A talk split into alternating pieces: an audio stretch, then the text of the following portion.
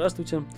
С вами диакон Игорь Мазепа, и вы слушаете подкаст «Слово новомучеников» от проекта «Флорелегий». В нем мы рассказываем об истории русской церкви в первое послереволюционное десятилетие.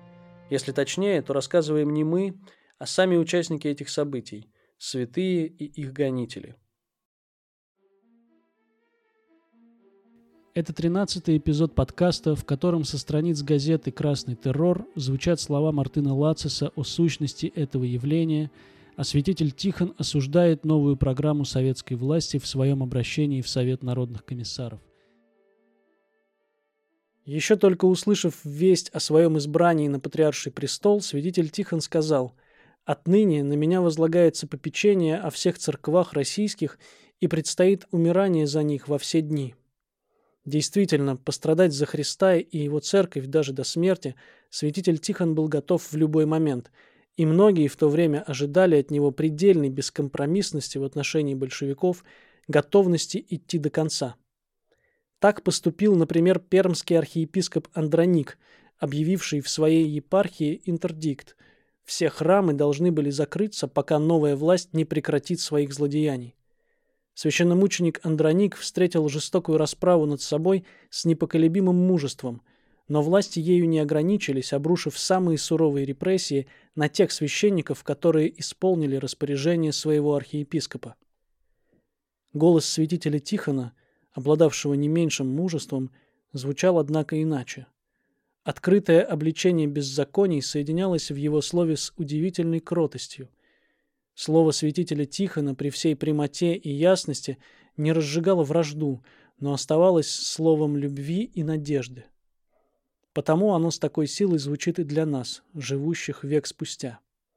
Сегодня мы читаем обращение святителя Тихона к большевикам в первую годовщину их прихода к власти. Слово мужества, любви и надежды. Тексты читают преподаватель богословского факультета по СТГУ Иван Бакулин и ведущий радио «Вера» Константин Мацан.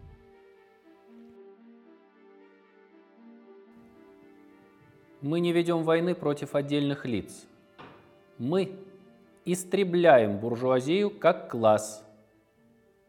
Не ищите наследствия материалов и доказательств того, что обвиняемый действовал делом или словом против советской власти – Первый вопрос, который мы должны ему предложить, к какому классу он принадлежит?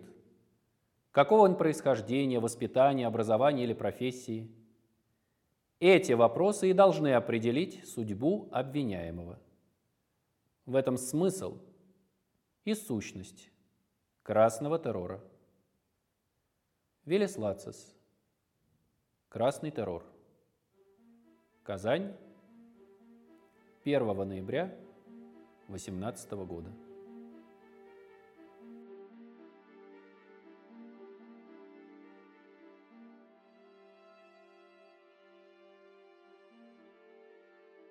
Обращение к Совету народных комиссаров в связи с первой годовщиной Октябрьской революции.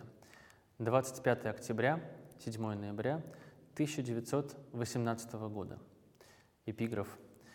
«Все, взявшие меч, мечом погибнут. Евангелие от Матфея, глава 26, стих 52. Это пророчество Спасителя обращаем мы к вам, нынешние вершители судеб нашего Отечества, называющие себя народными комиссарами. Целый год держите вы в руках своих государственную власть и уже собираетесь праздновать годовщину Октябрьской революции. Но реками пролитая кровь братьев наших, безжалостно убитых по вашему призыву, вопиет к небу и вынуждает нас сказать вам горькое слово правды.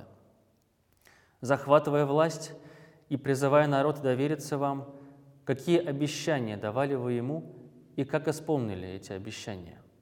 Поистине вы дали ему камень вместо хлеба и змею вместо рыбы. Евангелие от Матфея, глава 7, стихи 9 и 10. Народу, изнуренному кровопролитной войной, вы обещали дать мир без аннексии и контрибуций. От каких завоеваний могли отказаться вы, приведшие Россию к позорному миру, унизительные условия которого даже вы сами не решились обнародовать полностью? Вместо аннексии и контрибуций великая наша Родина сама завоевана, умолена, расчленена, и в уплату наложенной на нее дани вы тайно вывозите в Германию не вами накопленное золото. Вы отняли у воинов все, за что они прежде доблестно сражались. Вы научили их, недавно еще храбрых и непобедимых, оставив защиту Родины, бежать с полей сражений. Вы угасили в сердцах воодушевлявшее их сознание, что больше сия любви никто же имать, да кто душу свою положит за други своя. Евангелие от Матфея, глава 15, стих 13. Отечество вы подменили бездушным интернационалом, хотя сами отлично знаете, что когда дело касается защиты Отечества, пролетарии всех стран являются верными его сынами, а не предателями. Отказавшись защищать Родину от внешних врагов, вы, однако, беспрерывно набираете войска. Против кого вы их ведете? Вы разделили весь народ на враждующие между собой станы и ввергли его в небывалое по жестокости братоубийство. Любовь к Христову вы открыто заменили ненавистью и вместо мира искусственно разожгли классовую вражду. И не предвидится конца порожденной вами войне – так как вы стремитесь руками русских рабочих и крестьян доставить торжество призраку мировой революции. Не России нужен был заключенный вами позорный мир с внешним врагом, а вам, задумавшим окончательно разрушить внутренний мир. Никто не чувствует себя в безопасности. Все живут под постоянным страхом обыска, грабежа, выселения, ареста, расстрела. Хватают сотнями беззащитных гноят целыми месяцами в тюрьмах, казнят смертью часто без всякого следствия и суда, даже без упрощенного, вами введенного суда.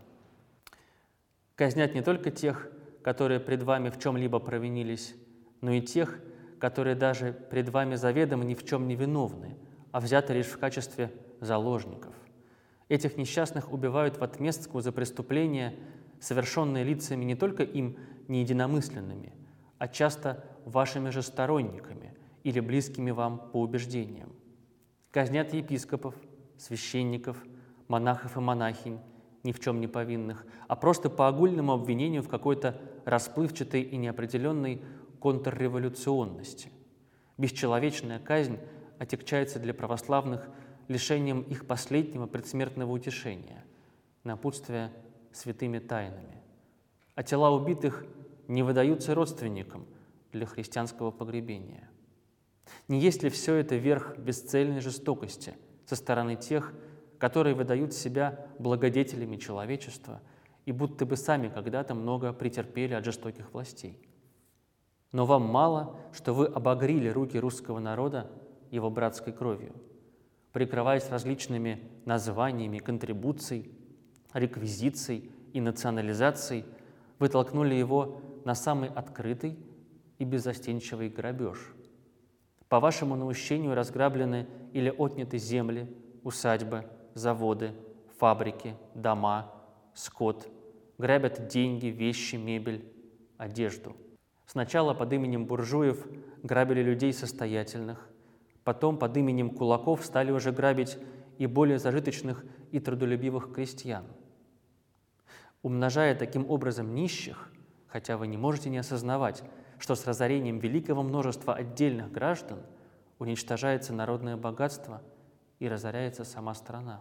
Соблазнив темный и невежественный народ возможностью легкой и безнаказанной наживы, вы отуманили его совесть и заглушили в нем сознание греха.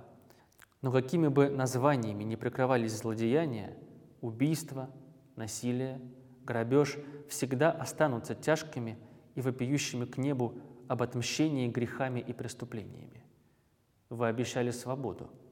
Великое благо свобода, если она правильно понимается, как свобода от зла, не стесняющая других, не переходящая в произвол и своеволие. Но такой-то свободы вы и не дали.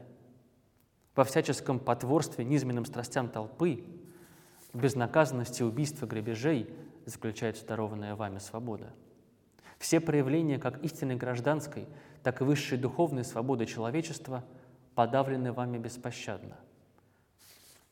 Это ли свобода когда никто без особого разрешения не может провести себе пропитание, нанять квартиру, переехать из города в город? Это ли свобода, когда семьи, а иногда население целых домов выселяются и имущество выкидывается на улицу, и когда граждане искусственно разделены на разряды, из которых некоторые отданы на голод и на разграбление? Это ли свобода, когда никто не может высказать открыто свое мнение без опасения попасть под обвинение в контрреволюции? Где свобода слова и печати? Где свобода церковной проповеди? Уже заплатили своей кровью мученичество многие смелые церковные проповедники.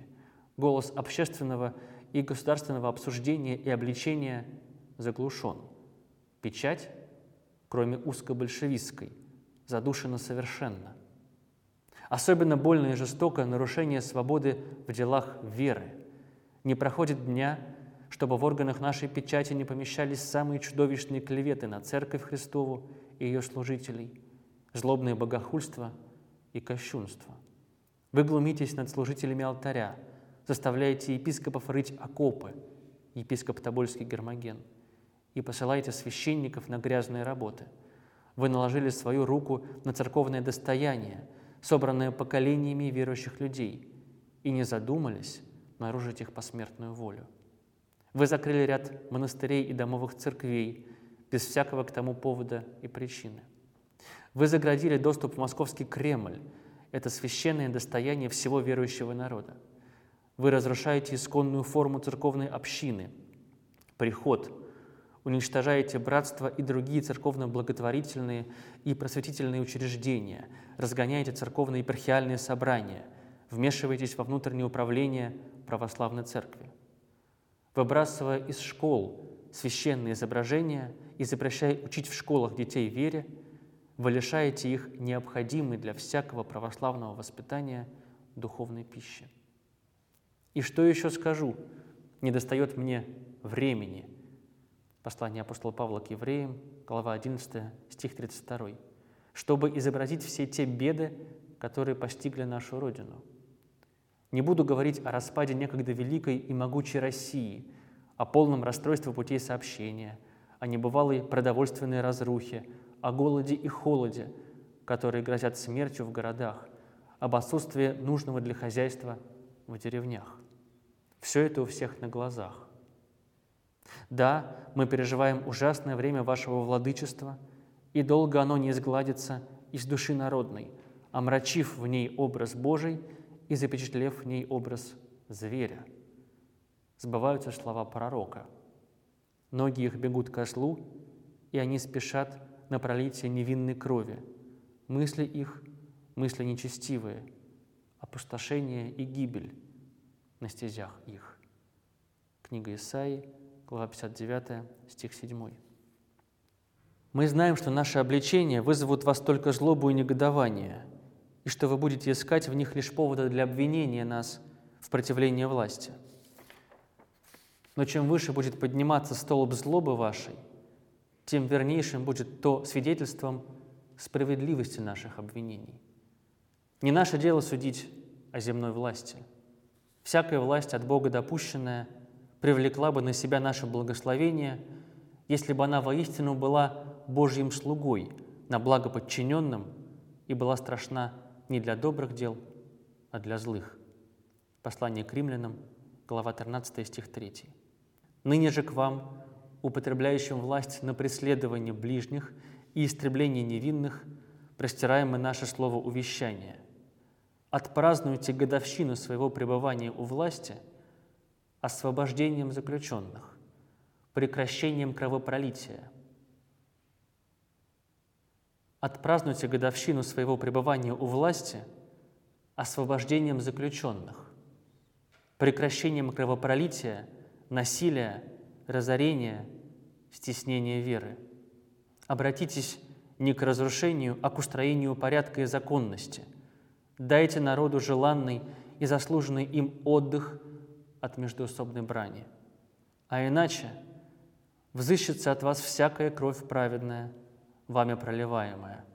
Евангелие от Луки, глава 11, стих 50.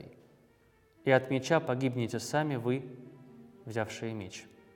Евангелие от Матфея, глава 26, стих 52. Вы слушали 13 эпизод подкаста «Слово новомучеников». В следующий раз мы услышим новую программу действий советского государства по отношению к церкви в том виде, в котором ее сформулировал заместитель наркома юстиции Красиков.